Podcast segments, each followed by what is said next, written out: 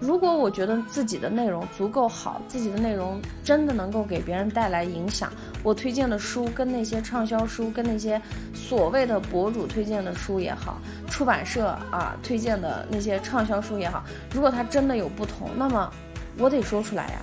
我不说出来谁说？我不说出来，那大家就是要会花钱去读很多烂书。我就那一刻就觉得。我跟商业的关系也一下通了，我就终于明白了什么叫做商业是向善的。中国女孩是一档对谈类播客，每期邀请一位有意思的中国女孩来讲述自己的人生故事和经验。我们希望用生命影响生命，让大家看到人生的可能性。今天我们邀请到了 Frida，Frida 是小宇宙里面的大 V，是不是？大 V 没有没有，他们说是腰部，不不不不，我觉得是顶流了。对，哦，我的传出去。对，然后因为他的生经历也很有意思，他其实是来自新疆，然后小时候到广东读书嘛。然后也做过很多类型的跟品牌和营销相关的工作。然后因为做播客，他其实也激励了很多人。就他，我第一次见他的时候，他就是那种很有能量的人。对，所以我们今天就邀请他来分享他的故事。欢迎 Frida，大家好，大家好，我是我现在对外好运女孩弗里达。然后呢，这个维吾尔族，我真实的名字有十个字，因为维吾尔族的名字音译过来成汉语的话是十个字。然后呢？可以说一下吗？他上次告诉过我一次，我已经记不得了。叫 穆雅沙尔点阿布都热伊木，来背。下次见面背不出来就拉一个木。对 对对，只记住一个点。no，但是你们这个播客真的录的很随意，比我还随意。你可不可以解释一下是不是有意思？因为我最近看了那个抖音上面有个那个视频说。呃，迪丽热巴什么？迪丽木拉提。对对对，说是什么美丽的姑娘，你那个是啥意思？我的我的名字的意思就是至高无上的荣誉。哇！顶流的名字。对对对。当时取这个名字的时候已经预见到了。对，就是他们一般会说，呃呃，受到了什么样的荣誉称号啊什么的，会会会有的名字的哎。啊，好好荣幸！我现在在跟一个新疆的至高的荣誉 同处在一个房间里。对啊，我感觉还好播客，还好播客听的人没有那么多，不然我这段传出去我就被网暴了。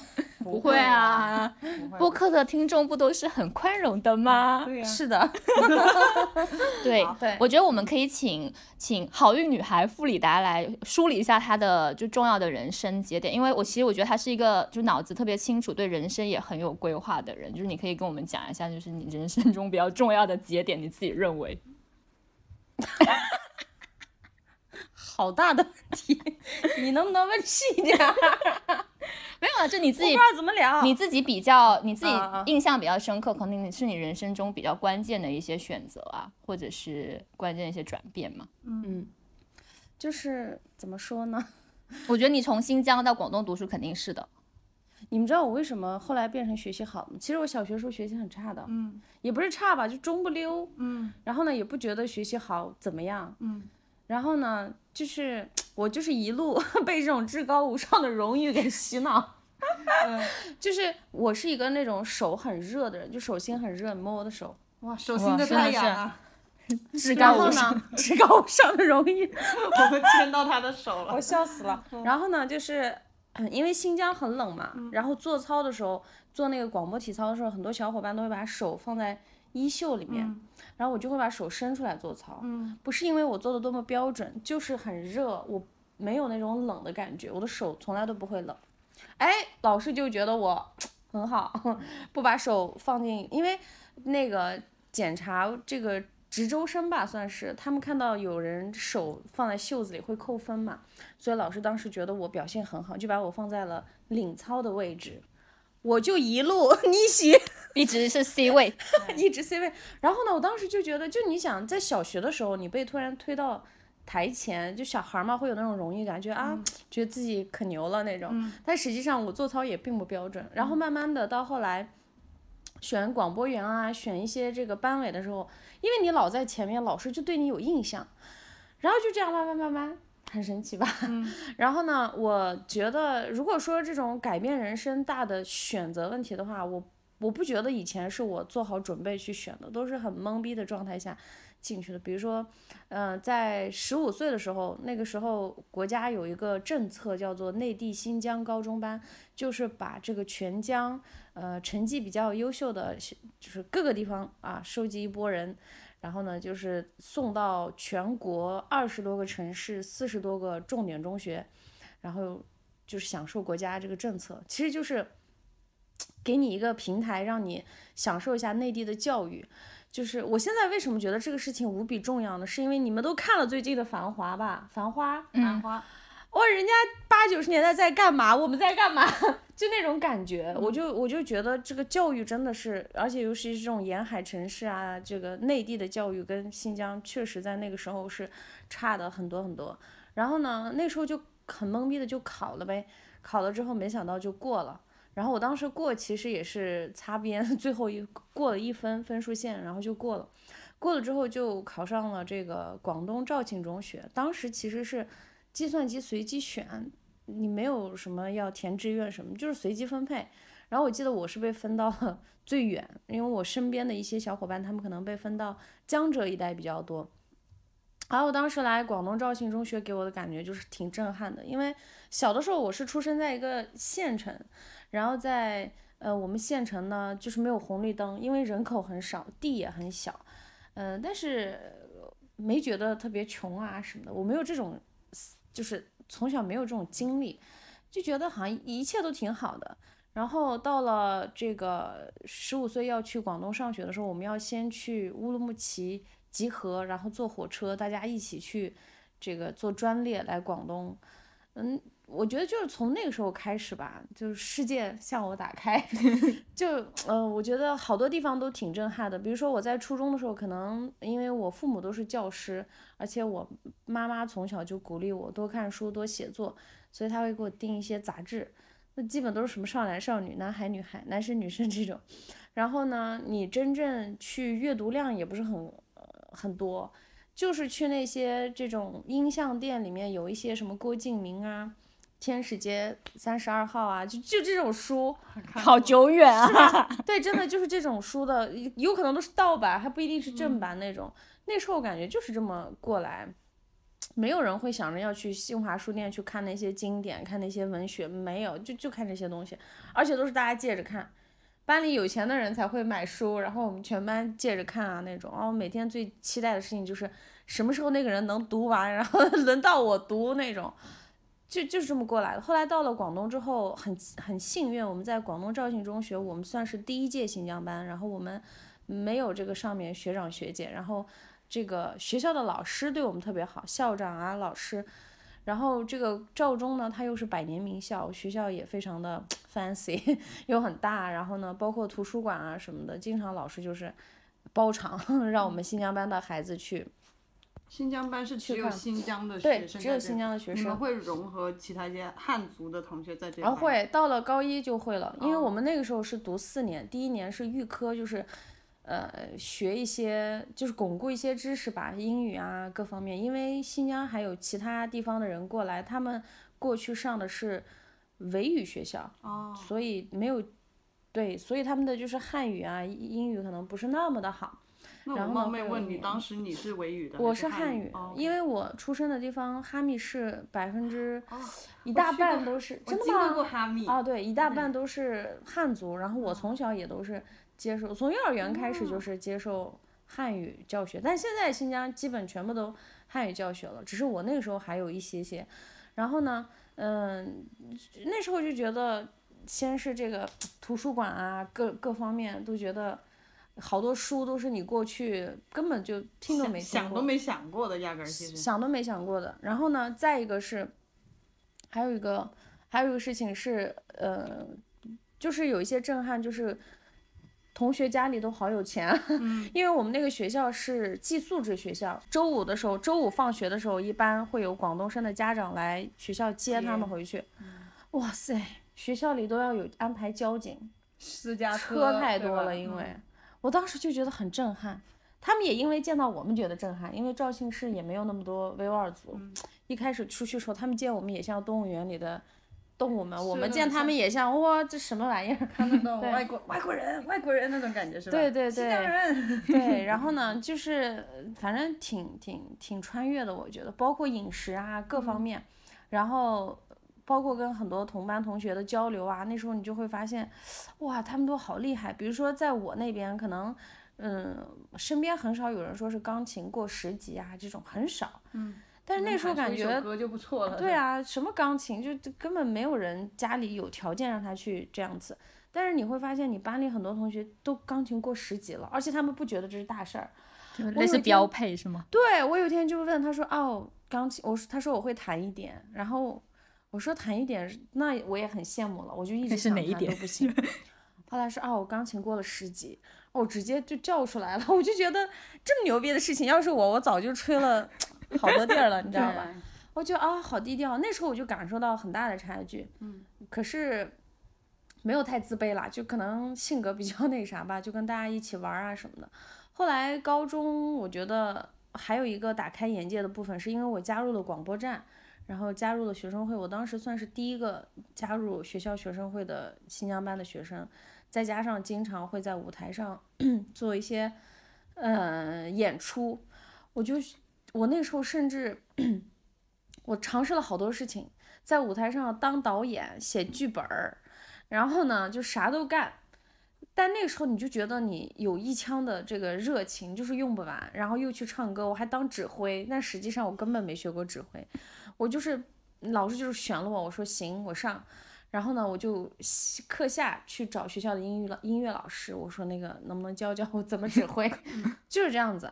然后那个时候，我发现其实我是一个很喜欢舞台的人，就是享受至高无上的荣誉，我就觉得 很需要那种，对，我就很需要那种关注。然后后面，嗯，因为我去的大基本上第二周就进行了国际下的演讲，到最后基本四年下来有十几次国际下演讲，每次上去我都觉得自己牛的不行了，至高无上。但是成绩学习成绩可能没有那么好，但是你就是被这些东西吸引，就不觉得学习是特别重要的事情。然后接着就是高三的时候，当然因为谈恋爱啦，各种原因呢，就是那时候恋爱脑，非常的恋爱脑，然后就决定跟男朋友去那个武汉念大学。本来我是想去北京的，但是呢，当时北京也是想去这个中国传媒读播音主持专业，但是那个专业要自主招生。然后呢，我的个子又不够，他要求一米六，我都当时觉得现实 阻碍了我的梦想。然后呢，我就那时候就有点 emo 吧，就是等于说我的叛逆期在那个时候才来。然后当时的男朋友就说，我们不要考那个北京、上海了，广东我们是肯定不会再待的，就。待了四年，大家都已经疯了。他是在广州上学啊，我是在，他也是维族。对，我们是在火车站一见钟情的。我对他，然后呢，我打幺幺八幺幺四号码百事通拿到了他的电话。哇哦，幺幺八，就是可以查询别人号码的。就是在那个年代。哇，好神奇。就是我知道他的名字和学校，火车上看了他三天，然后我就觉得我得找到他。然后因为到了广州，他就回学校了，我就我们又坐大班班车又回肇庆了嘛。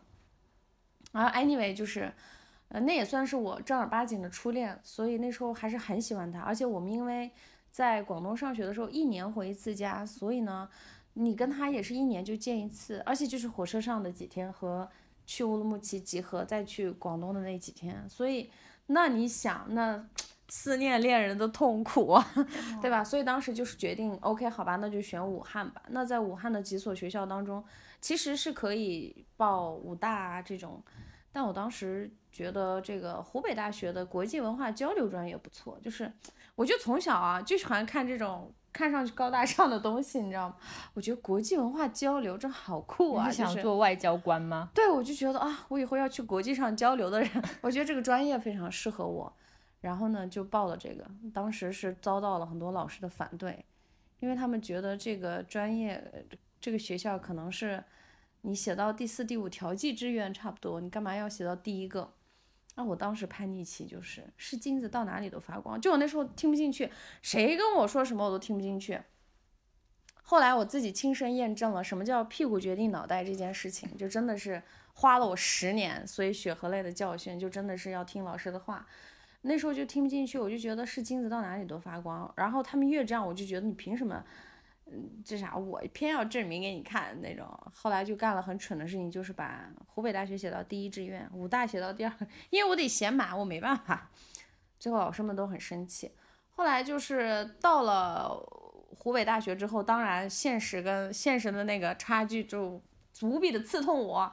Anyway，这中间的过程就不说了。但是我觉得在湖北大学的这个专业里，我其实其实算得上是第二次打开了眼界，因为这个专业呢会有很多的，我们会学习很多的经济呀、文化，就各个国家的历史文化、经济，然后包括宗教，我就会觉得哇哦。原来世界这么大，就那时候是通过专业就接触到这些。虽然说每一科你学的没有那么的深刻，可是你依然会觉得说，嗯，你你至少知道了世界长啥样子，对吧？包括宗教，包括有那么多的民族，那么多的文化，然后每个国家的政治啊、经济啊，它的体制所有的都不一样。那个等于说打开了我第二次眼界。然后就觉得还挺开心的，然后我就觉得那时候啊，我大一我们就在读那种《论美国的民主》，就很厚很长的一本书，但是我也从来没看完过。就你每天抱着那个书在校园里，觉得自己屌的不行了，就是啊，你们都在看什么？我们在看什么那种？什么？哎，现在想想也是有一些个 傻，就很后悔为什么没有看。现在你再让我看，我根本没有那个心情去看。然后呢？就是这个打开了我第二次眼界，那到第三次就是当时老师在做一个活动，叫做这个会有这个香港大学的这个中文系的教授来给我们上课，然后呢那时候就有一个计划，就是会挑一些小伙伴，就是免费去香港大学游学，然后呢我当时就大概拿了第三名，因为他是做这个表达与沟通。我当时看到这个，我其实就不太理解。我觉得表达和沟通还需要去学习嘛？就是是你血液里面的东西哦，这真的是我血液里的东西，至高无上。然后我就觉得，但是当时还是还有一个震惊的地方，是因为这个老师他的方式就不一样，他不让我们考试啊，没有那种东西，就是大家一起做报告，一起讨论，然后随机应变，然后主持，然后小组报告那些，包括我的专业很多课程都是这样，我们不需要，我们没有那么多要考的试。都是这样，所以我就觉得，哇，就是挺好的。然后后来是去了香港大学之后啊，我也是导致我跟我当时的男朋友分开，我就突然又开了一次眼界。我觉得哇，世界原来是这样。就是我看到当时这个老师其实推荐了几个香港大学的美呃有文学院、商学院，还有哪个学院我忘了，都是学生会，他们叫会长吧还是主席，我不记得。主席啊，对。就是很优秀的四个男生和一个女生，然后呢，他们都是，呃，跟我们同龄，然后呢，那几天跟他们在一起，就让我觉得我们跟他差距简直是太太大了。就是，嗯，有一个细节我到现在都记得，我们那天是去了兰桂坊，然后呢，大家都喝了一点啤酒，那那时候我们小嘛，可能。平时也不怎么那种，不像现在的大学生就喝酒是一个很常态的事情。我们那时候都不怎么喝酒，所以当时就是喝每个人就喝了一点那个啤酒。然后那天好像是啤酒节还是什么，然后就回去了。大概回到港大宿舍十二点多了，然后港大的宿舍又是那种阴暗的、黑黑的那种。然后呢，我们就睡着了。第二天全员迟到，我们六个人就六个女孩子根本醒不过来。等我们醒过来下来的时候，那个就。这几个小伙伴已经到了，每个人手里有一本书，然后呢，甚至我记得特清楚，当时有一个男孩子，他住在深圳，就是他每天要深圳往返，我就觉得大家同样都是昨晚十二点多啊，然后他们早晨八点多就已经到了，还看完了书，我就那时候觉得我们在干嘛？就真的是差距，就是你他们的那种精力、那种能量就。又我们又同龄，他们是怎么办到的？事实上，我们应该更早起来才对。我们作为一个来这里 新鲜感也好，什么也好，我那个对我挺震撼的。然后包括跟他们聊天的时候，你就会发现，你那些觉得自己在学校读那些书，觉得好像很了不起的书，他们八百年前就看完了，甚至他们推荐的书，你一本都没听过。那时候我其实挺受震撼的。然后呢，嗯，回来之后就开始在想，哇，就是。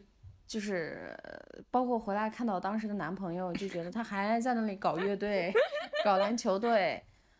我就觉得他怎么还在搞一些就吸引高中生注意力的事情，然后反正当时也是各种事情吧，包括我其实之前去过这个男朋友的家里，我就觉得那种状态不是我未来想要的生活。还好啊，还好去了一次港大回来，我就更加坚定。我觉得我是想要去这个更大的世界的人，但是当时他是不想要的，所以我就觉得那这个东西没办法调和。而且甚至那个时候我会觉得，天哪，我当初为什么没听老师的话，直接去北京？然后我就开始准备考研，然后就想考学外交学，然后呢备考失败了，然后但但但是在这个过程中，我其实也意识到说是。这只是我专业的东西，但我并没有那么的爱它。我可能只是觉得自己的表达沟通能力好像适合去做一个对外交流的人。但是你真正学了这个，就发现外交哪有你会说话就行，没有那么简单。甚至是我这种嘴嘴巴上 没有门的人，可能分分钟就，你知道吧？就是那个礼仪啊什么的，那真的是一门学问。然后后来就也放弃了从政。小的时候，我觉得我要当市长那种，就就是我对那种权力呀，至高无上的荣誉，当个市长啊，当个县长，感觉自己很了不起。就小时候会这样做个梦嘛。后来就发现我不适合从政，因为从政那真的是很艰苦，太考验人了。我就彻底放弃了从政之后，然后呢就去做了这个 CEO 助理，然后就去了上海。然后去上海做 CEO 助理的时候，我觉得都是开眼界。我发现，我发现我每一份工作，虽然说这些工作并不是什么五百强大企或是什么，但是因为当时碰巧在上海的公司有钱，所以他总是会赞助一些大会。所以我那个时候就已经见到了很多什么朗迪分会啊、博鳌啊，就这种现在很多人可能都还不知道的这种，我就觉得啊，就是。我感觉还是开眼界，包括那时候会有很多国家级别的这种经济学家，什么冯仑啊，乱七八糟这样的人物，你有机会跟他们相处几天啊，这样机会就特别多。那时候就我觉得就是大开眼界。后来到了北京也是，我感觉到了北京去这个品牌营销公司之后，因为服务的都是一些互联网的客户，什么百度啊，什么这那的，有一天你就会突然发现你的老板在给。马化腾写什么？呃，在审那个他某一个场合要讲的演讲稿啊，你就觉得这些东西都，哇，就是马爸爸此生离我最近的一次，就是你会觉得哇，就是这些其实都在打开你的眼界。所以我感觉我整个的成长过程，嗯，机缘凑巧的，比如说去了一些学校，有了一些机会去外面看，也也有一些机会，就是加入一些公司，然后正好有一些项目是。能够作为最前沿的人去看到这个东西，这个对我的呃帮助，我觉得是很大很大的。但是同时呢，它也有一些弊端，就是你会发现你好像什么都看过，什么都会一点儿，但是没有一个东西是很专的。嗯，这个也是我后来意识到的。但是我觉得我现在会觉得说，很感谢过去的一切经历，包括那些我曾经这个。裸辞啊，很讨厌某个 leader，然后就辞掉啊，这些的，就是我觉得都挺感恩的，因为真的是帮我开了眼界之后，我才能现在比较没有，就是怎么说呢？比如说我，我工作一直都是跟 CEO 级别的人去沟通，所以我跟人沟通是没有任何问题的，包括你让我去上面演讲啊，就是都没有问题，就是我没有任何怯场，我也不害怕跟任何人去社交。然后逐渐包括做了播客，我自己准备这个创业做这些事情之后，我发现其实这个能力背后的底层其实是表达力，就是不管你是跟人表达，还是写出来，还是拍出来，whatever，表达力是最重要最重要的一件事情，也是我曾经，我现在才理解为什么。这个港大的教授要开这么一门课，叫做表达与沟通。我以前会觉得这东西还要教嘛，就觉得有点太水了吧，就看不上。我觉得好像一定要专教一些很学科的东西，专业的知识。对，但我现在会觉得没有，原来这才是迅速，就是让你拥有一些机会，然后也能帮你跟其他人区隔开来的一个很重要的本事。但是这东西需要时间，也需要大量的练习。对，嗯我以前有一门课叫博弈论，我开头心想，不就是有点像赌博那种，对吧？互相 PK。对呀，互相。其实不是，博弈论还是很很有用的。还还能拿诺贝尔奖嘞！后面发现有诺贝尔奖，那个呃那个 Nosh 嘛，好像那个还拍了电影。不过你刚刚说到，就是你觉得好像很多机会是正好刚好发生，但我倒觉得后面是你都是自己争取。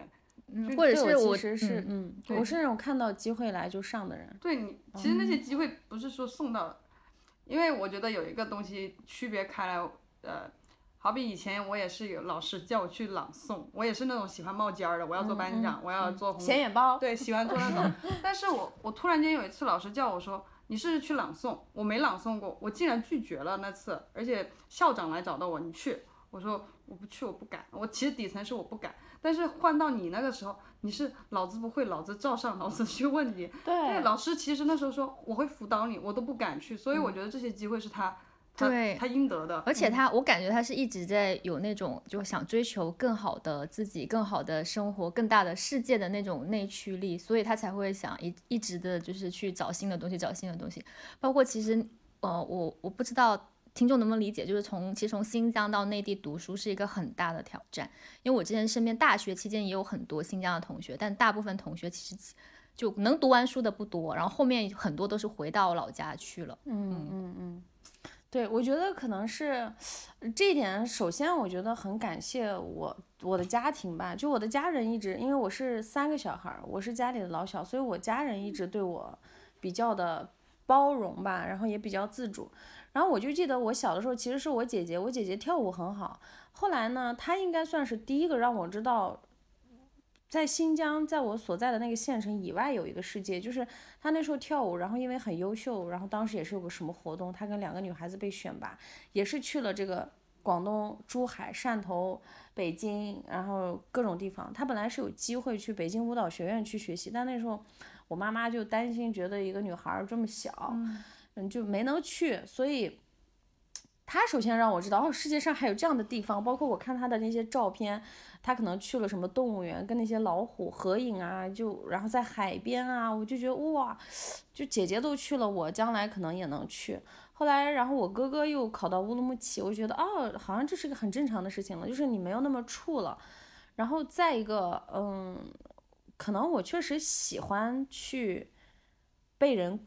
关注啊！我最早觉得我喜欢被人关注，其实就是我的家庭，因为你想家里三个小孩儿，嗯，我就为了剥夺父母的关注力，但是小时候不知道的，我现在复盘过来，其实那些行为根本不是我。比如说，我们语文老师会说你这个读读三遍，家长签字，我就会读十遍，我就觉得不行，老爸你得听着，就是，其实不是因为我有多么爱，没有，我就觉得那个。然后小时候因为看新闻。因为全家，我爸妈到现在都喜欢看新闻，我就觉得哇，他们在看新闻，我要去当那个主持人。新闻联播吗？对，哇，我爸妈到 现在都看新闻联播，然后我就觉得我要去当这个中央电视台主持人，所以我经常动不动喜欢在家里说，各位观众大家好，这里是中央人民广播电台，我就特别喜欢念这些，你知道吗？我现在回想起来，其实小的时候一真的不是因为我，我怎么知道我喜欢这个？不是因为喜欢，而是因为。你突然觉得做这个事情，你的父母会表扬你，然后你为了得到更多的表扬，你就包括这种我爸妈，呃，会跟别的亲戚说，哎呀，我们家小孩每天来了就自己写作业，写完作业我还泡脚，泡完脚我还能看一个小时电视，我根本不像别人家里就是那种看电视不写作业，我反而能有更多的时间去看会儿电视，然后九点多睡觉，然后我爸妈就会把这个行为去夸给别人，我就觉得这样很好，他们就会说，哦，他很自觉。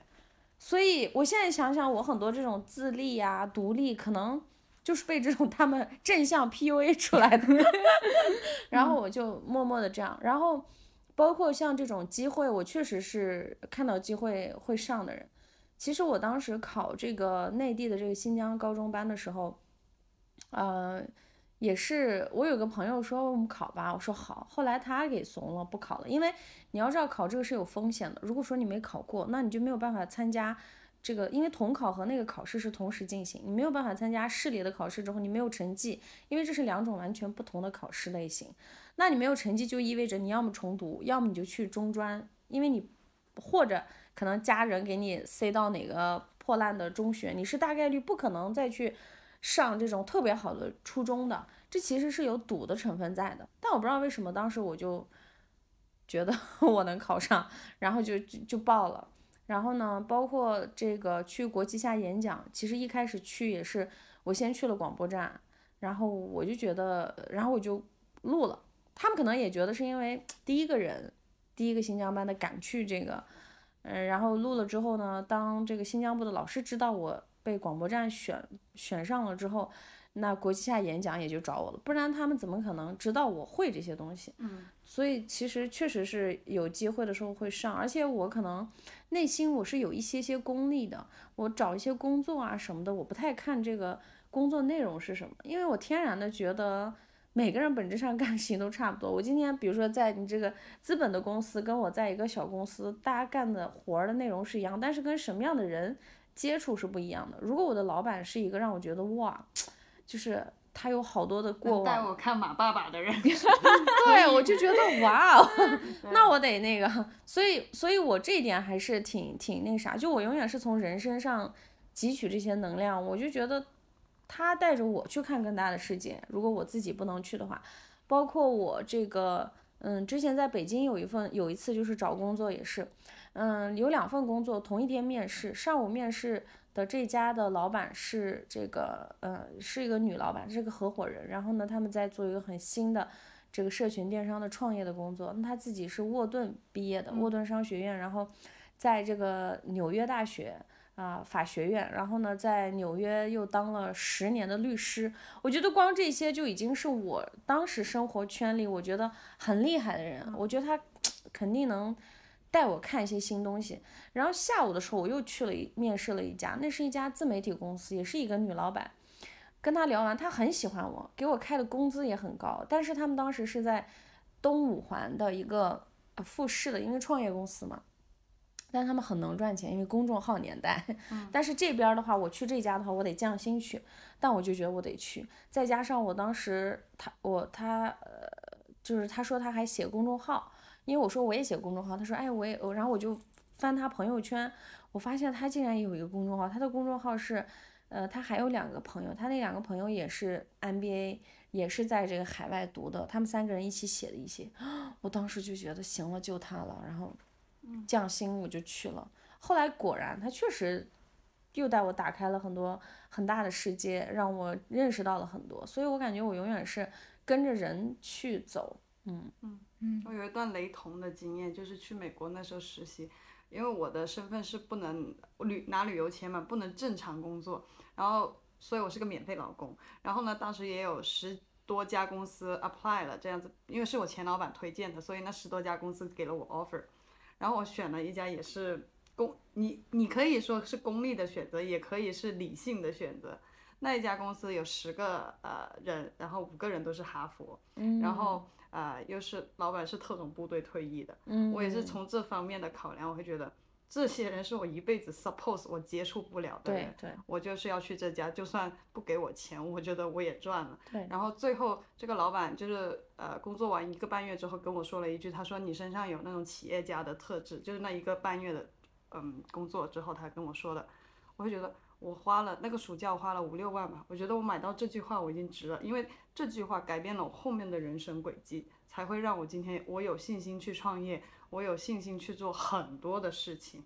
就是因为在那段时间，发现我跟哈佛的人也能工作，而且哈佛的人可能比我做的更烂。就是这些过程当中，你去 build up 你自己的自信心以及见识，见识。因为那段时间，我看到我以前不受欢迎，我发现我还能有斯坦福的博士追我，还有法国佬追我，还有意大利佬追我，就是那一刻就打开眼界，所以我好能。你们这公司还招人吗？这公司还在吗？我听到斯坦福博士追的时候。我也想去，就就其实有时候是体验，未必就是你在那里扎，不是扎根了。对，咱就是一个 summer 嘛，就是狂欢一下嘛，就是这样子。对对对。回到正题，就回到也不是一直都在正题上。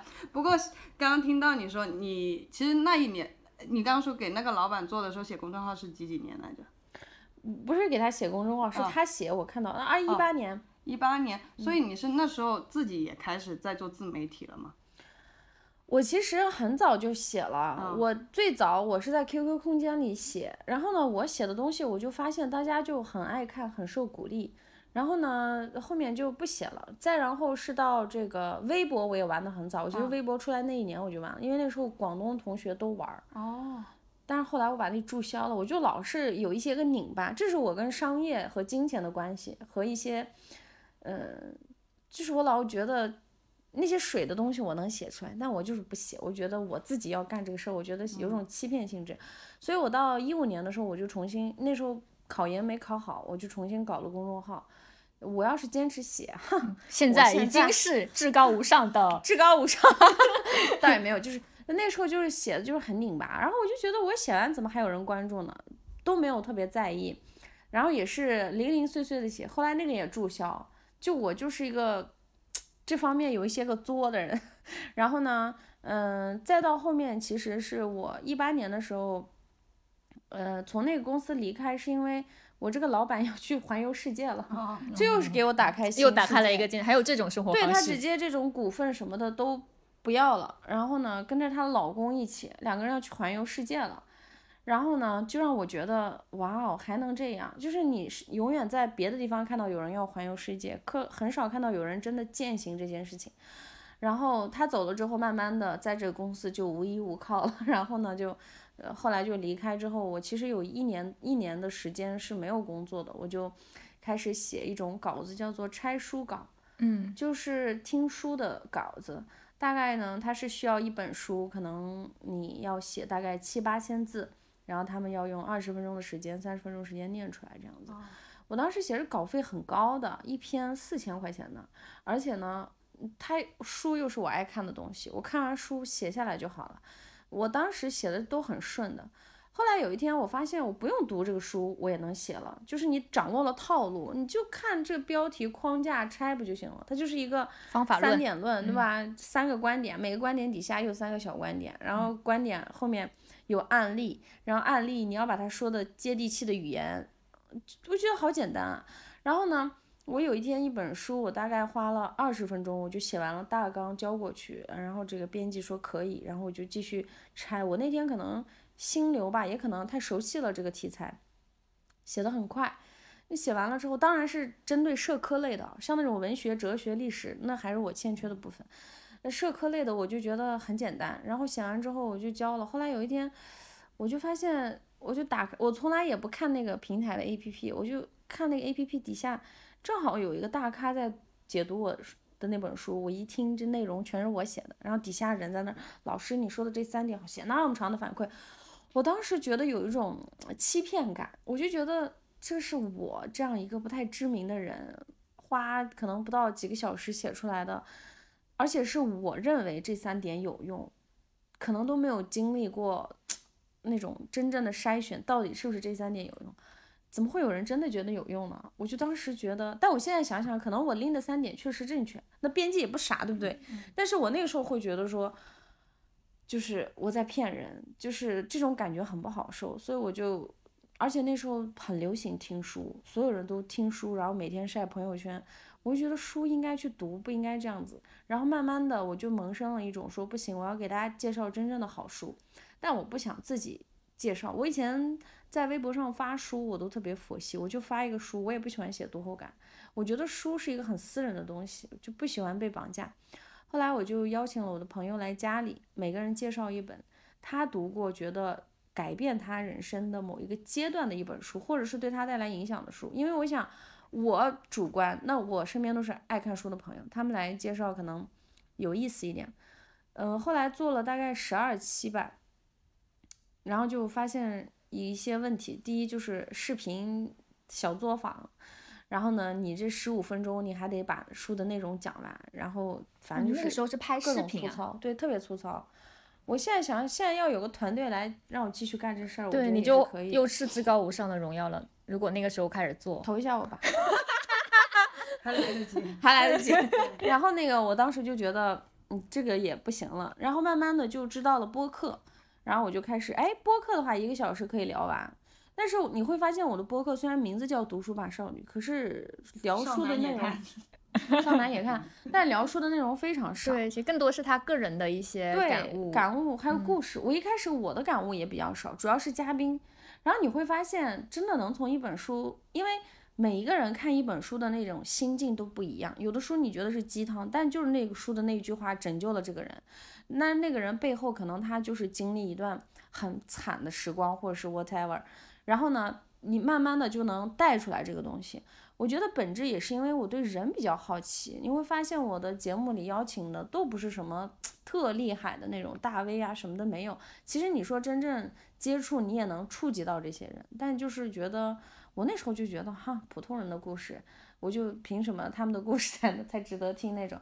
然后我会有一种傲慢，就觉得本身因为我很喜欢看人物传记，但我就觉得我是过去是被人物传记坑惨了的一个人。包括我很多情绪化，其实是来自这个，就是因为你看人物传记，他们经历的事情，他会把那痛苦描述的特别的大，然后呢，当你经历一些小痛苦的时候，你会代入，你把人家的情绪带过来，其实你发生的事情根本就是鸡毛蒜皮的事情，嗯，包括在做事儿的时候，你也很难有成就感，因为你会觉得人家的成就都那么大。你不配有那样的，然后导致你忽略了你身边你自己做的那些小的事情，所以我觉得我是被人物传记 坑过的一波一波人当中的一个，我到现在我才会带着一个批判和审视的态度去去看，所以那个时候我就觉得，如果邀请这些大 V 啊，光环很大的人，那他们的痛苦跟普通人的痛苦有什么关系呢？我依然觉得，就是身边的人的才可能更有这个借鉴性。那非常认同。对，那时候就这么认为，然后就邀请他们。那没想到，真的因为，就是主要是这些嘉宾愿意聊自己的故事，然后聊的可能也很真诚，然后慢慢就数据就有了。但我更新都特别佛系，就好讨厌剪辑。因为我今天跟你录的时候，我是那种哇，就是心流状态，感觉好治愈。但你要让我把它剪出来。所以为什么我说热爱的事情没有办法变成工作？就是你再怎么享受这段对话，你没有那个劲儿要去。你想到要剪辑、要写 show notes、要写标题，就很累，就这事儿就 delay 了。delay 了一次，你又要为了把它弄起来，给自己打很多鸡血，再再重新起来。因为毕竟当时做这个事情是没有任何收益的，它就是我小小很理想主义的事情。包括到现在我也不接广告。我就觉得不行，这片小天地我得保护好。播客具体是从哪一年开始？播客我做了很早吧，二零二一年一月份。OK，然后到现在三年多了。对，确实很早。要足足三年。对你有没有听他的描述，看到了我们现在自己的一个状态？就是你也会起来的。就这起不起来倒是无所谓，希望能给要起来。好的，好的，好的。至高无上的荣耀，还得承蒙听众肯定还起来。哎，听众们支持一下我们吧。没有，因为我们当时做这个播客，其实也是跟你一样的发心，就是想普通人的故事。因为你比如说那个，你们的嘉宾都不普通好吗？我觉得至高哦，至高无上的荣耀。啊，没有，就是如果你去听一个说。月入千万、月入百万的这个故事，说实话你是很难复制的。那人家天时地利人和，对。但是如果聊一些很真诚的方法论、一些感悟，其实你是可以给到你一些支持的。嗯，对。补充一点，就是像你刚刚说书一样，书当中可能有一句影响到一个人真的一生。正如我大学也看了一，就是我那时。不知道怎么喜欢泡图书馆，我大学图书馆是空的，没人。居然还有这样的时候。我有一段时间，呃，我觉得契机也是我总之赢了一个好学生奖，我拿了一万的书券，那段时间就好像 push 我去买书看了，就然后我又大学也继续看书，然后其中一本书，那本书名是叫啥我都不记得，我只记得一个，他就说你想成为什么样的人，你就要跟那个人的圈子去混，那个人他说他要变成有钱人。所以他在家是外国人嘛，然后他就说去家附近的高尔夫球场打工，帮别人有钱人捡球，然后就认识个老板怎么的，我就记得一个这样的故事，然后就一直记得。好，那我也要，好比我要成为一个呃正能量的人，那我身边得呃容都有正能量的人，对。而这种东西同时也是朋友。就或者是我们这种采访平常人，其实平常人身上的东西更容易借鉴。好比我觉得我我我们也很幸运，我们请来的每一个嘉宾，他们真的都是掏心窝子说自己很实在的东西，所以显得就是我也觉得有时候现在采访了二十七个、二十八个嘉宾，每一季嘉宾，我们刚刚才开玩笑，嘉宾名字可能我们也忘了，但我们记得他当中可能有一两句话真的到至今还触动着我们的东西。嗯，对对，我小时候就是也是，我不不知道是哪本书，我就记得很清楚。他说主主动的人是站在君王身边的人，我就老喜欢这句话了。我觉得啊，我得站在他旁边。但我现在的点就是我要成为那个 被被别人来跟着你站。，yeah，对。嗯但我其实呃，我我是到去年八月份，我改变了我的想法。我之前播客真的是佛系更新，然后大概有个两万三的订阅吧，在小宇宙。但你想两年了，我当然也赶上了一些当时没有那么多播客节目，可能那个红利平台的红利，所以有幸运的部分，很大幸运的部分，因为那时候没有那么多播客嘛，而且读书类的更加没有。嗯，我是，但是呢，我在我从八月中旬开始到十一月，呃，到十月份，我就冲了，涨了一万多订阅去，年。对，然后到现在，呃，基本涨了两万多订阅，等于说我用两，我当时用两个月，哎，对，两个月不到两个月的时间，然后有了涨了两万订阅，你知道我是怎么起来的吗？不知道，我们好想知道，因为今年目标是增长十倍。因为我终于不抵触商业了，就是我跟商业的关系发生了变化。嗯其实也是当时也是去年八月份，其实也是一个低谷期。然后呢，加上我其实之前有尝试做过一个商业化博客，我对它是带着创业的心去做的。就朝阳那个吗？对，我是啊想把它嗯 搞起来，然后去拉个融资，把它搞大。就我有很大的野心，嗯 我甚至把它那个拆分都拆得很细，我们要干什么干什么。就那时候是很激情满满的，我就完全没有顾我那个，我就觉得哎，订阅虽然多，但我都不不了想不了线 对，放那儿吧那种。后来也是遇到一些低谷之后，我就觉得，我突然想起一个故事，叫做“捡了芝麻丢了西瓜”。我就觉得我永远在去这个捡芝麻，这儿遇到一个芝麻捡一下，那儿捡一下，我就忘了，其实我家里已经有一个大西瓜了。我就那天不知道哪来的那个，呃其实是一股生气，一股愤怒，我就觉得妈的，给我等着。我就要靠所有人都看不好的什么读书类的，又加上这种情感，又是全部都是那些普通人的故事，还不是大 V，给我等着，我就要起来，然后我就，一个是这个，第二个是，嗯，我我哦，我当时就觉得我千万不要让我看到机会，就是小时候的那种感觉就来了，就是不要让我看到任何机会，你让我看到这个机会，我就会把它杠杆，我都会把它变成最大的一个东西。反正当时就有一个很强烈这个认知。再一个认知是，我我突然想起，嗯，其实我身上有的时候我不知道，就是很多看过一点书的人心里其实有一种清高，叫做，啊、你看那些人的数据起来了，好了，你会真的对比下来，可能你的文采水平高，但是你的没起来，他们的起来了，你心里就会不屑于去为了让数据起来去做一些事情，比如说标题党也好，whatever。然后呢，但是你会发现，你终于承认，就是臣服，嗯，市场是有它规则的，就是每一个平台有它的游戏规则的。你包括你今天进他家的门儿，你可能要在门口就脱鞋；进我家的门，你可能在院子里就要脱鞋。每一个家都有自己的规则，你得去遵守。在你遵守玩明白了之后，你牛了，你才能成为制定规则的人。我就当时这个感触很大，我觉得数字也是很诚实的，不管这个人的数字是花钱买的还是 whatever，但他就是成了，怎么着吧？不行了你也去上，就是那种感觉。这是第二个 sense，然后第三个 sense 就是我有一个朋友在北京，他在东二环开一个训练馆，叫康复治疗馆。我发现康复治疗在深圳真的到处都是，但是在北京很少，很少，很少。嗯，他的这个康复运动健身，运动康。复应该是。对哦，包括他他还他还有一些医学的东西，就是他自己也是国外留学回来，是因为父亲当时癌症要做康复治疗，然后他才接触到这个。他本来在澳美，然后呢他就开始创业做这方面的事情。你会发现他的那个公司也在东二环，他的那个康复治疗中心，就是楼上是呃治治疗室，然后楼下是健身的，就是我当时因为那时候我还在友邦嘛，等于说我对于医疗这些东西很熟了，已经康复治疗我也知道了，每个人都需要。呃，但是我的认知仍然停留在你生了大病之后你才需要这个，或者说是你平时运动受伤了你才需要这个。我不觉得普通人需要。后来也是跟他在聊聊的时候，我发现哦，原来普通人也需要这个东西，包括这种什么呃富贵包啊，这那都可以通过康复治疗得到改善。我以前以为它是一个离我很遥远的东西，然后我就那天跟他聊了我的看法，我说，然后他说，因为他创业嘛，四年也亏了不少钱，然后呢又加上疫情，他就说这个确实在国内这个科普度不是很高，因为这个在国外都是一个。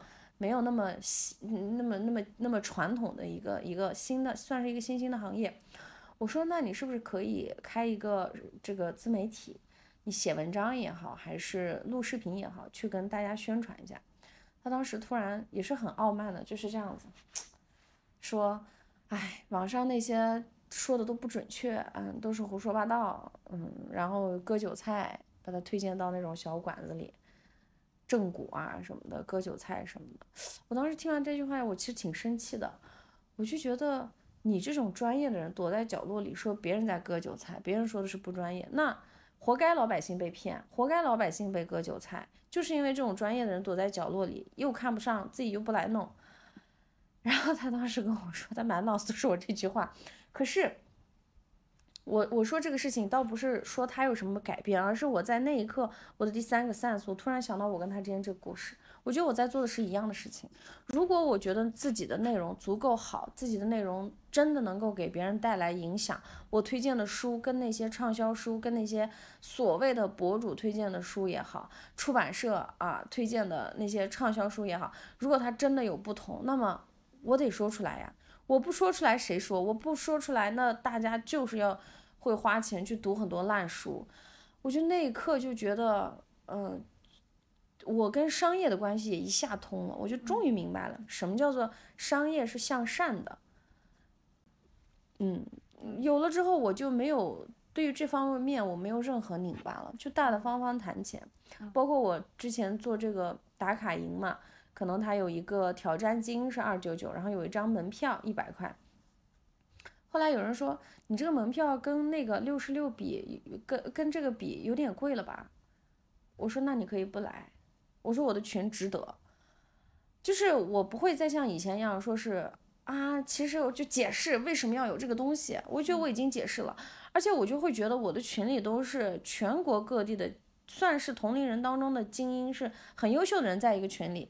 你连一百块你都不愿意花，然后你我这个群的氛围又这么好，我觉得一百块值了。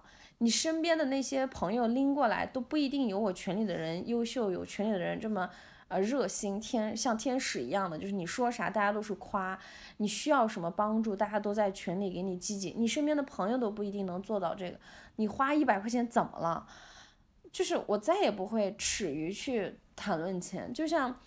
那天、昨天、前天我还有点生气，我跟一个朋友准备做一个深圳线下活动，后来我说我们得涨价，我说因为我们要花三五个小时的时间在这里给他，还有场地这那的，然后他就跟我说，可是某某某的见面会也才二九九，我当时看到这句话，我其实挺生气的，我就觉得你不要拿我跟他比，他那只是见面会，拉个人一起录个播客而已。我是真正手把手，我不是来吹嘘，我不是来见面会，我是手把手给你教东西，输出价值。而且而且我又给他打了一句话，因为那是一个很大的大 V，我说我不觉得我比他差在哪里。要是以前我是不敢说的，我就觉得大 V 嘛，数据又好啊，很优秀。但我就觉得我不比他差在哪里，甚至我觉得他某些地方做得很好，我觉得值得我学习。可是我某些地方说不定值得他学习。而且我觉得我就是在一些方面比他厉害，我不觉得我差在哪里。然后我就发现，其实当你真正认认可自己的价值之后，你的这些话不再是年少轻狂，不再是傲慢，而是这是一种底气，就是你见任何人你都可以，就是去这么说。就这个我觉得还蛮不一样的，就真的是跟商业的关系搞明白了之后，你对自己的价值的认可高了之后，其实我觉得。是吧？就大家都同样二十四小时都都脑子智商都一样，就咋就做不到呢？我以前会觉得遇到一些事情，我会说不太可能啊，害怕。我现在就是那种，我永远会想，我要看看我能做到什么地步。为什么我不行呢？就是包括我最近不是说这个健身啊什么的，我说我要开始正儿八经的，就是去系统的去训练了，然后要开始怎么怎么样，然后你就会发现有有朋友开始身边总有一些这样的人，但我心里就觉得你怎么觉得我做不到，我就偏要做到，而且我就是那种我都不需要你给我任何支持和那个，我天然的就知道我能做到，啊，我需要时间。所以我现在对任何事情我没有什么迷茫的，我基本就觉得，啊、路就在前面，走下去就完事儿了。我不觉得我什么东西需要跟人商量。我唯一现在的困惑就是，我上次也跟你聊，就是有一种 战略上的孤独。但这个吧，别人跟你说我这种有主见的人，我也不一定听。但你就是觉得缺个人需要一个跟你讨论的人。对，因为你做的这个事情，可能你是当你身边没有什么创业者的时候，你不可能跟你用户聊，你也不可能跟你朋友聊，因为你的朋友跟你聊的都是男人啊、傻逼同事和傻逼老板，就很少了，对，很少聊这种真的这个事儿，所以我觉得这个是有一些些，但我现在也克服了，我觉得就是本质就是，嗯，就就你真的要创业的话，这些东西就是要对，而且很多战略其实也是摸索出来的，也不是定出来的，也不是嗯，也不是说只能是说碰撞讨论，给你一个思路而已。对对对对然后等你成功了再写成书。当年我刻意为之 这就是传记。对对对，把握了风口。不过很多人真的都有这个需求，就是我最近不是很忙，很多人找我聊嘛，其实都是讨论，就是就都是创业者讨论他公司未来战略的事情，因为他又不可能跟员工讨论这些话题。朋友又不理解自己的处境，对，或者是或者是他讨论一个很远的东西。上次有一个创始人就跟我讨论 AI 或者虚拟人之后未来怎么怎么样，然后他说他跟我朋友说，跟他朋友说这个，他朋友说关我什么事？说你你怎么开始关心这么远大的事情了？对对对，我甚至去年很神奇，我不是离离开北京了吗？离开北京之后去了万宁，有一天我在家里，我就觉得人就是有一种如有神谕，就是可能老天看着，哎，这个人可以开悟了，给你点一下开关那种感觉。我就突然觉得身体像通电了一样，我拿出了 A 4纸，我写到了，我甚至写到了我什么时候离开这个世界，非常精准的，就是我就是我在那之前，我对什么结婚啊、婚姻我都觉得好遥远离我，就是恋爱我都没整明白，我是那种状态，你更别提孩子了。但我那时候就是纸上写下了我三十二岁要实现哪些事儿，然后三十三、三十四、三十五，然后三十五到后面我开始每五年我要做哪些事情，什么时候生第一个孩子，然后中间还有一两三年休整，什么时候要第二个孩子，然后之后的事业是什么？真的，我就写到了我哪一天离开这个世界，我觉得哇，I have fucking amazing life 那种感觉，我觉得那天哇，真是如有神谕，就全部清楚了，我甚至都写下来了，我自己边写我都觉得我在干什么感，动的 感觉有没有？而且我觉得哎我在干嘛，但我就是停不住，手停不住，好像有人拿着你的手在写一样。对，我就写下来了，我就那一刻觉得哦、就就自己是自己的预言家一样，我我真的写下来了，所以，嗯，对好多东西就是真的是坦然了，是。我上次见他的时候，他还是从万宁出差到深圳，嗯，然后好像没有一周吧，你就到他就搬到深圳了，对，对，决策就是这么的快，因为他的计划可能写好了，那一年要搬到深圳。没有，我还没有写，他那个时候还在聊要搬要不要搬，哦，是这样子的，我都没有写。我后来是我我没有写这些，但是我的规划里是有我今年要去全国多少个城市这那。但我觉得海南还不错，我想的风景好，天气好，对吧？而且远离人群。后来我这个生日前两天，然后跟跟我跟 George 认识了，跟他也是非常巧合，就是我，哎，这又说到我跟阿塔。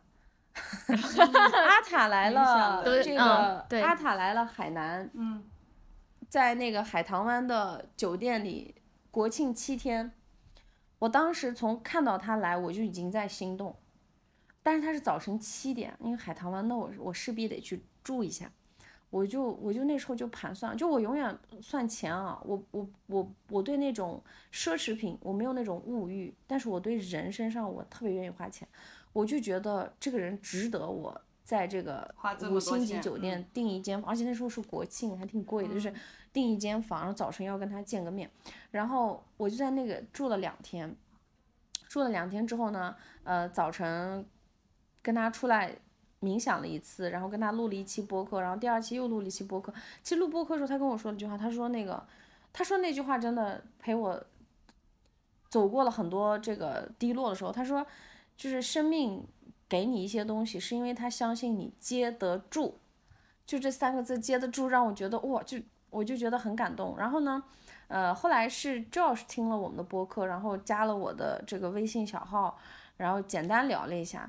然后呢，后来有一天他又发了一个他的一个公众号文章，他说那个阿塔说你是做品牌的，嗯，能不能看这个有什么建议？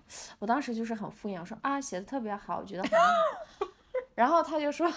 他就说真的吗？还是他他类似说了个真的吗？还是类似这样的事情？然后我就跟他说你要听真话吗？他说当然，我就噼里啪啦给他写了好多，因为我觉得他那个就是起不来，然后我就噼里啪啦写了好多。然后他说我觉得你这个很写的很好哎，改天有机会我们通个电话。然后然后我就大概跟他说了一下我想在做的事情，他说我可能身边也认识一些投资人可以看一看什么的，然后。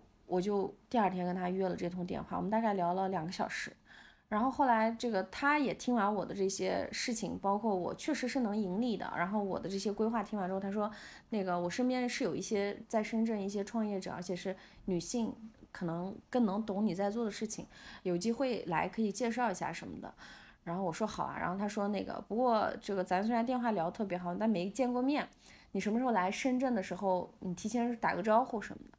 我说你周三有事儿吗？他说哈，我说我就去过去吧。然后后来我发现周四是我生日，我就订错票了，然后我就订成了周五。发现周四是自己生日。我订成了周五的票，但我一直在跟他说周三周三。我订票的时候我也，我记得我是看着周三订的，我不知道为什么订出来是周五。对他一开始说的是周三，嗯，对，然后呢就是周五，然后周五我就生日第二天早班机就来了，然后我是那天是跟他聊了之后，呃，你来了，然后。因为我发现你来之前还有一个小伙伴，我不太记得他是谁。后来阿塔来，阿塔可能还不知道我在做的事情，但是我跟那个小伙伴，还有你，还有 Josh，我又完整的说完一遍之后，当我说完之后，我就觉得我好像也不需要投资，就不需要，就是我能自己那个什么，对自己起来。但我就觉得也也许听一听大家，因为我别老闭门造车。后来你也跟我说，他说我觉得他没有什么问题要问，然后。我就觉得哎挺好的，后来到下午又见了个朋友，然后又我们在蛇口海上世界见的面，因为之前我也是老早就去过那儿，然后这里还发生了一个很神奇的事情，嗯，那是我这这辈子第三次占卜，就是嗯之前两年来蛇口，我每一年都去找那个土耳其爷爷想占卜那个咖啡，但是从来没有不在，每一次他都刚好不在，然后那个店员每次都会说你要不等一会儿。但是我朋友这个时候在身边，永远说一句话：算了，缘分没到。我说嗯行，这次我不知道为什么，我来到海上世界，我觉得我必须得去找他。然后呢，以前别人说我可能会说我是一个很跳的人，是个很呃情绪化的人啊，不稳定。但那天我跟他聊完，我也是很嗨的去见他，很少有人能看到我的平静。他就跟我说你没有什么问题，我感觉你很 peace，巴拉巴拉巴拉说了很多很多，然后。我就那一刻就决定，OK，我要来了。然后我当时还问了他一个问题，我说那个，那聊聊感情呗什么？他就突然说了一句话，他说，感情不在远方啊，就在你身边，就类似这种话。但是我这我觉得就是玄学部分了。是土耳其爷爷 就在前面。对，咱就是玄学部分了。然后我当时就觉得，哦，深圳，尤其是蛇口这个地方，它能满足我生活方式的部分，因为我不是喜欢。天天卷加班的类型，啊，我觉得满足我生活方式地方又在海边，然后呢，这个它的这个创业氛围又不错，而且深圳年轻人我感觉不像北京那种就创业特别苦哈哈的那种，大家还是有一些自己的方式，我觉得哎还不错，我就决定要来，然后回去就收拾东西就来了。我们 party 的时候你已经 move 来了吗？对，刚到不久。那时候刚到不久，然后包括我跟赵老师，呃，说完我要来，他也他也很震惊，就是。包括你看，我从啊这个海南飞来深圳，其实也是为了见赵师。我就觉得我愿意花这个机票钱，就是我觉得值。我就老觉得冥冥之中他肯定能，呃，你看也是他争取的。对啊，他愿意付出。其实包括做，因为他先开口了嘛，他说我身边有很多这样的人，赶紧去但是见。你愿意吃的这个饼也 OK 啊。对啊，因为很多人会说，我那来了之后，他不得不 把你叫出来。没有，因为很多人会选择说，要不你拉个群，或者是要不我们先视频，大家聊一下。嗯，对，对，就他是那种叫什么舍不得孩子套不着狼的那种。哦，对我很，所以我，所以我跟你们讲，我从来不打游戏，嗯因为我觉得我一进去就出不来。嗯嗯 嗯，不打游戏，包括我看，嗯，我看我喜欢的剧，我会一遍一遍看，我不能投入新的剧。嗯我一投入新的剧，我什么也不干，我就得把它看完。这两天我朋友天天让我看《繁花》，我看了一集，我说不看了。我也不敢。昨天我就关了，我说不看了，嗯还不如看我这美国呢。我觉得嗯 这俩不是一个，嗯对呃，我我就那个，哎，你现在你现在算是全身心的在做你这个创业项目嘛？然后又搬来一个新的城市，那你现在整个生活状态有很大的改变吗？嗯，我觉得开始要改变了。其实我觉得也花了蛮久适应的吧。你看到一个多月我才真正适应，因为我觉得其实我是很看重感觉的那种人，可能我不是一个特别，比如说规划性很强，就说啊我今天定了我就赶紧干干干，我一定要在心里有一个坎儿，我得过去，我才能毫无顾虑的去干。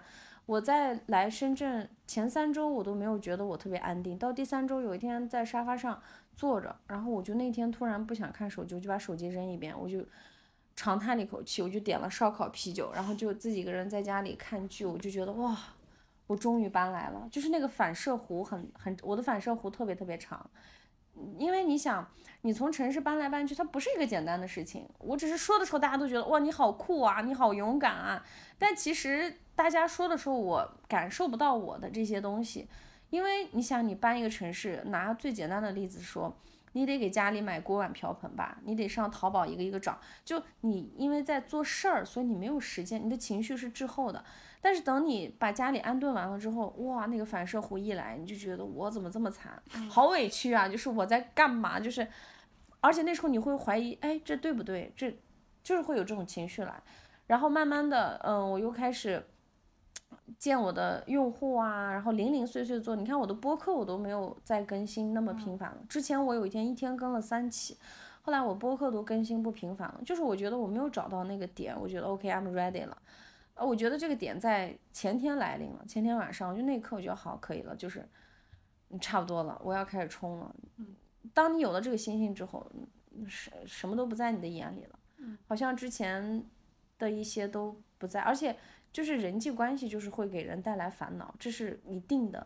那我我包括我来这里，可能比如说约约会啊，这那的，就是有有有有人际关系。然后我这个能量恢复还有一个点，就我觉得我在这儿没朋友，就是我没有什么朋友是真的。我说喝酒就是喝酒。我有一天在一个那个那个那个？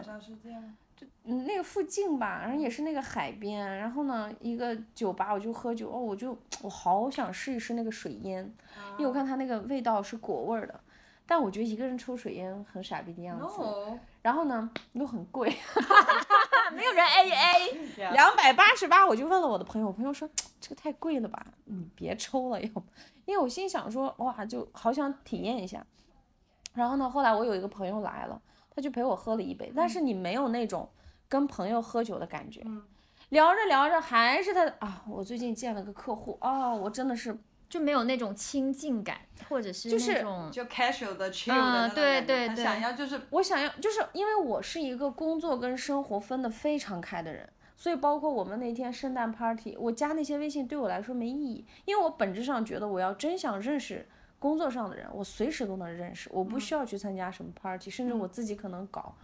我不觉得我在那一天的收获，认识这么多创业者，对我来说是多么所以你应该的事情。在前面跳舞，我跳了，啊后面被你那个哦师兄拉过去聊天，聊完回来那你中间我帮你结了呀，然后你就跑去那个贴洗手间呢、哦，接电话，因为那天我闺蜜被求婚了，她要告诉我这个喜讯。哦嗯，然后呢，我就觉得，我就那天之后，我有其实有点 emo。我就觉得哇，这个城市就因为深圳本身这个城市大家都是这样，而且可能你们真正的朋友是已经相处很多的，我就没有这样的朋友，我就能理解为什么以前我我的好朋友他现在在西班牙上学，就那个被求婚的，他一直每次都说没朋友没朋友，我在想。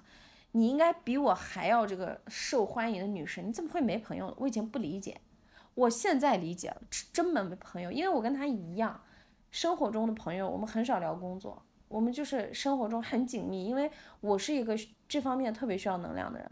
然后你知道我干了个什么事儿？我在周三的时候，其实也是发生了一点事情，然后我就跟我北京那个好朋友打视频，打着打着，我说你明天上班了？他说明天我休息。我说好，你等我一下，然后我就开始查机票。我七点钟跟他打视频，我就买了九点半的机票，我就叮铃哐啷收拾，我还差点迟到，我就去北京了。上周去北京，然后呢，我知道我不能待太久。哦，我没有告诉任何朋友，我就去北京，就就见他，然后处理我的一个工作上的事情，然后周五早晨我就回来了。然后去的时候也特别巧，去的时候我旁边飞机上人生第一次被搭讪，倒也不是搭讪，就是有人跟你说话，他就说那个，哎，你也喜欢看这个剧啊？我在看那个《亿万》，因为我很喜欢看那个剧。我说对呀，我说你也看吗？因为这剧已经完结，不一定有人还看。我就跟他聊，没想到。他是一个土生土长的深圳人，然后他是个投资人，比我小，那我们就聊了一路，我就觉得哇，就是好很好。然后我在北京也是处理完我的事情，跟朋友，那是真开心。没有人问你在深圳做什么工作啊，你工作怎么样，老板怎么样，同事怎么样，你工资赚的怎么样？没有，他们是真的不会问。我跟我这个朋友就在酒店里，就是喝酒、跳舞，就他在床上跳舞都能笑到喘不过气来，就是。我就觉得哇，I miss this，就是这才是给我养分的东西。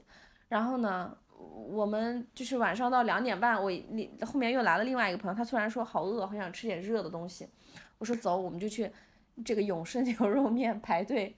然后你会发现三个人穿着酒店的浴袍，外面裹着羽绒服，所有人店里都在看，但我们三个人就是不 care。然后呢？很快乐，那种快乐就真的是你跟朋友在一起，因为某一个特别无聊的事情笑到就是垂地。嗯，我就觉得哇，我想念的是这个东西，但这个东西在这个城市没有人带给我。然后呢，那我觉得以后可能有，有的 有。然后呢，就是我就觉得回来之后，我就觉得啊，我全部回来了。嗯。嗯，就这种感觉很神奇。我会觉得你北京那个，因为可能是之前认识下来的朋友，深圳这种像你 party 认识到的，它只是一个开启的一个方式。对，未来说不定会发展成这样的对，什么关系不知道。对，其实真的，他不也被叫 叫来的投资人之一吗？对，而且是我其实因为聊项目会认识很多创始人嘛。嗯。对，然后大部分其实你只能是跟他。是这种聊项目的这种感觉，而且有时候你确实是要保持一定的距离，你才能比较清醒的去判断项目嘛。但是也有也有，我现在在深圳很好的朋友，也是因为呃聊项目然后认识的。然后现在就我当然也会去关注他们项目的发展啊，公司怎么怎么样啊。但是更多的时候就是聊八卦，然后就就就就是他们应该是唯一一个就是。我可能在去赴约路上迟到，我没有那种担心负罪感、道德感的那一种，对，而且就是就聊那种很无聊的八卦，然后就是 哈哈哈哈哈，就是那种，我那天都很尴尬，就是他们突然加微信，我就觉得啊，要不我也加，就是但我没有那种说啊，我特别想认识你，没有，因为我那天对很多人说实话我都没有印象，对，不用，而且那一天呃，昨天也有一个群。就是嗯，当天来的人，其实我也不记得这个人，因为他好像也是 Josh 的朋友。然后发现他搜了我们邻居群，然后说，哎，原来你也住这儿，然后就我们就加了，然后我们就开始聊天。嗯，就这样，就有时候其实你需要一个开启的机会。对，然后那天大家加完微信给我推过来都是自己的名片啊、手机号啊、创业什么店的大众点评啊，然后我就。啊，我叫弗瑞达，所以你给他推你的播客器，因为我当时觉得，哎，这不是一个圣诞 party 吗？不是来玩的吗？对吧？对呀，如果那是一个收手的收手场合，我觉得我也会那个什么，我也可能会很积极的认识人。但所以，我是一个目的性很强的人。我觉得那天我想去的就是，对啊，就是去去玩去跳舞啊。所以那天后来你们不是去蹦迪吗？我本来很想参加，但我觉得哎算了就。我没蹦，我回家睡觉了。群主自己回家睡觉了，我就让另外一个群主带领队去了。嗯，对。哎，我还有个问题哦，就是，嗯，你刚刚有提到社群，你的社群人员现在有多少呀？我有不同的群。嗯，全部加起来大约呢？啊，四五千，好，付费的有一千多。明白。就我的想好奇的就是，就我们刚刚提到，其实读书对人带来的影响，就一句话就够了。那我相信进入你社群的人，特别刚刚也有一群付了钱的人，就是这几年，我相信你已经人影响了很多人，冥冥之中，你自己有没有觉得那种你影响到别人之后反馈回来的能量，那种感觉是怎么样的？嗯，就是愧疚，不敢接。为什么？我觉得太重了，就是这也是我一直包括做好运女孩，我其实不想推我的 IP，我想推的是大家，就是我想把舞台让给大家，包括我今年做的好运女孩的年度社群，现在呃门票是小三千，付费人群已经有八十多个人了，但我没推，我基本没推。我马上要开始重新推了嘛，包括今年我其实想招一千个好运女孩进这个社群里，就大家真的是在紧密，然后做一些事情，包括线上线下，我觉得大家都很有故事，很有闪光点，但他们缺舞台。我觉得如果我能靠我自己提供一些舞台，比如说录播课也好，线下活动把他们当成嘉宾也好，大家缺这个东西。其实你跟他们聊下来，你会发现每个人身上有很多包装的点，那些 title 都很牛的，但他们自己不觉得自己厉害。所以我觉得我扮演的是这种像胶水一样的角色。再一个，我是想成立这个奖学金嘛，给女孩子的。那我会觉得说，奖学金这种一次性的行为，呃，没意义，大家都在做。但我想做的是，我希望把这个受资助的女孩子也邀请到我的社群里。这样的话，她在这个社群里，首先她接触的大学生不是九八五就是二幺幺，哪怕是普通大学，他们怎么进来的呢？他们也是打工赚的钱，实习赚的钱，奖学金的钱。还有还有一个女孩子大一特别想来，我说这个费用有点高，不要提前消费，我都是拒绝。然后他说没事儿，我攒了好几年的钱了。我就觉得，那你能攒钱也是一个很不错的品质，就是你进来的，首先大学生就是这波人，那你就不用提工作当中的这些人都很优秀。那如果被资助的女孩子，她常年跟着这个社群长大，我觉得这个意义比你每年资助一两万那更重要，因为就像你说的，多少人读完书又回去了，对吧？所以我其实想小小的这么开始，然后呢，我确实很多，我我很神奇啊，就我的播客，好多人最后给我的反馈都是呃什么抑郁症减减减药了，真的是给我发医生的诊断。所以我就老说医学奇迹。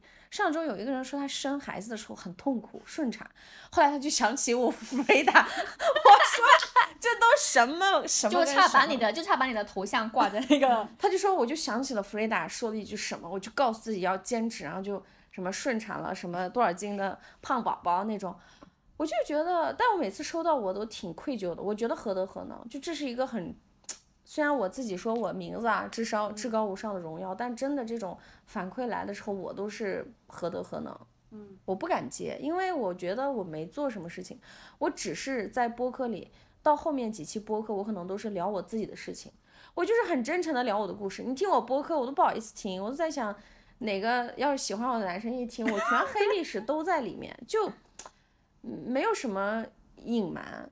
啊、不好就不好，我甚至在播客里还经常哭啊什么，就是比较真实吧。嗯，因为我发现我的播客能起来，包括我做这些社群能起来，还有一个很重要的原因是我的真实被我的用户接到了。嗯，他们就是能感接受到了你的而且他们能接住，这点让我觉得很感动。嗯，然后呢，他们给我那些反馈的时候，会写到自己家庭里的各种问题，你都会很心疼他们，你真的觉得没办法再做更多了。然后但他们就会告诉你，哎，今天中医跟我说。我我怎么好了？还有人结节消失了，嗯，去体检，然后他复盘发现这段时间因为跟着我一起早起看书这那的，我都觉得、嗯何德何能。然后但是你会发现我这个行为，你拿到商业上或者品牌或者同行，同行会觉得 low low 的，就是小打小闹，但我就会觉得我我肯定会基业长青，就是我要追求的是走的长远，去真正影响更多的人。但是呢，我这这也说回到我之前那些工作打开了眼界，就是我接触了太多创业者之后，我对创业这个事情很有敬畏心，我反而愿意慢点来，就是不要那么快，因为我要做的是一辈子的事情，而不是一朝一夕的。嗯，所以真正那些舞台呀、什么的，嗯，以前会很渴望，因为你上了那个舞台，可能你很多东西能加速。但我现在觉得我不需要那些舞台，因为那些舞台以后会给我打开大门，我都不需要。我现在的话，我可能要主动扒拉一下，或者是跟那些大 V 说，哎，你要不要来上我的播客？我不想，我不需要。以后你们都不能说求着，但就是有一种。以上你的播客为至高无上的荣耀，对，以后就是会那样，别人会靠过来那些。哦嘛哦嘛哦嘛，倒倒倒倒倒倒没有，就是以后就觉得这些东西都会向我敞开，就都会有。我唯一觉得就是，包括这个时代，包括这些用户，我有时候也会想，他们来我的社群啊，付三千块钱，会给我发好长的话才付钱，就是他的那个呃那个要付钱之前一定发很长很长，每一个人。你就觉得这个世界上还有人，比如说你去买一个手机，你不可能去写那么长的东西，那么长的感悟，对吧？我就觉得这也是一个特质，嗯，因为大家真的是，他们不会说什么，哎，我这个钱给你，不是的，而是表达一份他为什么加入啊，他想获得什么，他觉得他很，对他很他很开心能有这样的东西，你就会觉得你这东西肯定能成。如果人人买一个东西都能给你发这么长的，他怎么可能不成？就他一定能成，就是这种感觉。所以我对很多事情都比较笃定。只是我自己前段时间我自己没有整理好自己，我现在觉得整理好了，就是开干吧。你刚刚说愧疚感那个东西，我倒，我我反过来问你啊，你到底有没有觉得这个是你的使命？你的人生使命？是我以前不接受这个的，我会觉得啊，真正得特别伟大才能。做这些事情，但我现在觉得，可能就是落我头上了。对呀，因为你前面走的那一些路，咱咱说莫名其妙也好，因为每一个东西其实它也不着边儿了，他们都是跨领域跨的极大，然后或者是你人生出现的一些人，呃，也是跨领域。干嘛你突然间跑去港大？干嘛你突然间看到那本书？我觉得也是上天吧，冥冥之中给你看到了，然后把这条路前面已经帮你铺好了，然后你后面。就要完成你这个好运女孩，嗯这群社群的，然后领导他们，然后引导这群人。对对，而且就是我我有一个感受，就是像以前啊，我就说一个最简单的，比如说很多人很多大学生可能第一份工作之后找第二份工作，他会担心，哎，我的简历上每个工作如果隔一两年是不是不好，然后每次都会很发愁。我也经历过，后来我发现原来这是正常的事情。人人都是一个公司待三年，你真正一个公司待四五年的人很少很少了。这时代就是这样的。但是，呃，不是有个词叫信息茧房吗？你会觉得大家都不是这样，只有你是这样。但实际上，我觉得我的出现就是告诉大家，没有，我也是这样。其实这是很正常的，这这很正常。包括很多女生会问我，恋爱脑的怎么办？我说恋爱脑是正常的，不要听这种词儿。如果你喜欢一个人，你都没有一点点恋爱脑，没有一点点小心翼翼，这那的，真的不正常。我老说这种话，包括我觉得我们喜欢上一个人，第一时间就是自卑的，就是小心翼翼的，没有那种说啊，我第一时间我还很嘚瑟，那可能都你误解了什么是真正的喜欢。包括对父母啊，很多东西我都觉得 很正常。嗯，对，但是我觉得他身边没有人跟他说他正常。嗯，哎，其实我很好奇，就是。我感觉你是真心的，就是那种掏心掏肺的在对，在为你的 就听众也好，社群的付费用户也好，在输出你的内容和价值。你会有感觉到很疲惫的时候吗？因为说实话，有时候我就是长期处在那种输出的状态下，我会，我会，我是会感觉到疲惫。嫌累了吗？不是，不是，不是，就是跟，比如我同时有每一天可能有 N 多个人来找我，然后可能倾诉他创业过程中这个那个，然后然后问我意见啊什么的，然后可其实重复之后，我偶尔会感觉到疲惫。嗯，我觉得就是第一是社群里现在，嗯，在我的引导下，他们有问题我已经不回答了，别人在回答，自己回答，不是很多人会帮他回答，然后其实你帮助回答的人，他也会得到一份夸奖。嗯，这其实对他们也很好。这就是我想做的事情，我要共创，而不是我一个人。我一个人真的会累死。你别说，你就是就是有心无力，这是一个。第二个的话，就是我自己，就是为什么我的生活，比如说周五、周六，我就是需要去尽情的去干我想干的事情。比如说，真的需要跟我那些朋友去去那样疯狂一下，也是这个原因。我如果没有这些的话，我这事儿我也没有力气去做，这也是我长期没更新的原因，就是因为我没有找到我自己的能量。对，虽然很多人每天说爱你，但是你那是两回事儿。得充电嘛。对，然后再一个，我是心里的这个心性调整过来了，我不存在这种累，我很享受，我觉得很爽，我有一种爽感，所以我也能理解那些，就世界上没有什么时间管理，嗯。你干一个事情真的就是不吃不喝，你也想把它干好，只有这样才能干好，嗯。没有什么啊，你保证八个小时睡眠，十个小时睡眠，不然你脑子会变笨，不然你会掉头发，没有，就是我觉得人是被情绪。这个影响的，就是你情绪那个地儿到了，嗯，你你会那个，撇开它，嗯撇开情绪。对对，可以了吧？嗯，好，那来到播客的最后，我们还是请好运女孩傅里达来嗯讲一讲自己想对三年后的自己说什么吧。祝福一下自己。